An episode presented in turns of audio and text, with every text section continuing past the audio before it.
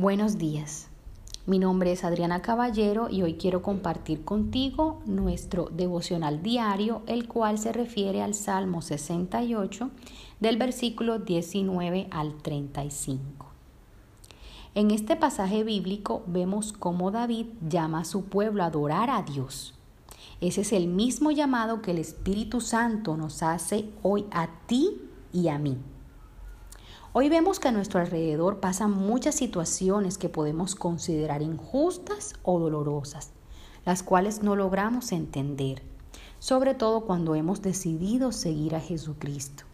Incluso en medio de la emergencia global que hoy vivimos, muchos no podemos ver la finalidad de lo que está ocurriendo.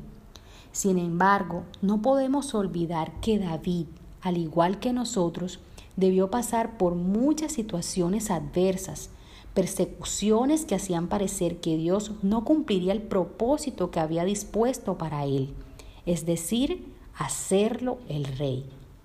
Y que a pesar de todo, David no se apartó de Dios, siempre en medio de las batallas se mantuvo firme y lo alabó con un cántico hermoso como el que hoy acabamos de leer.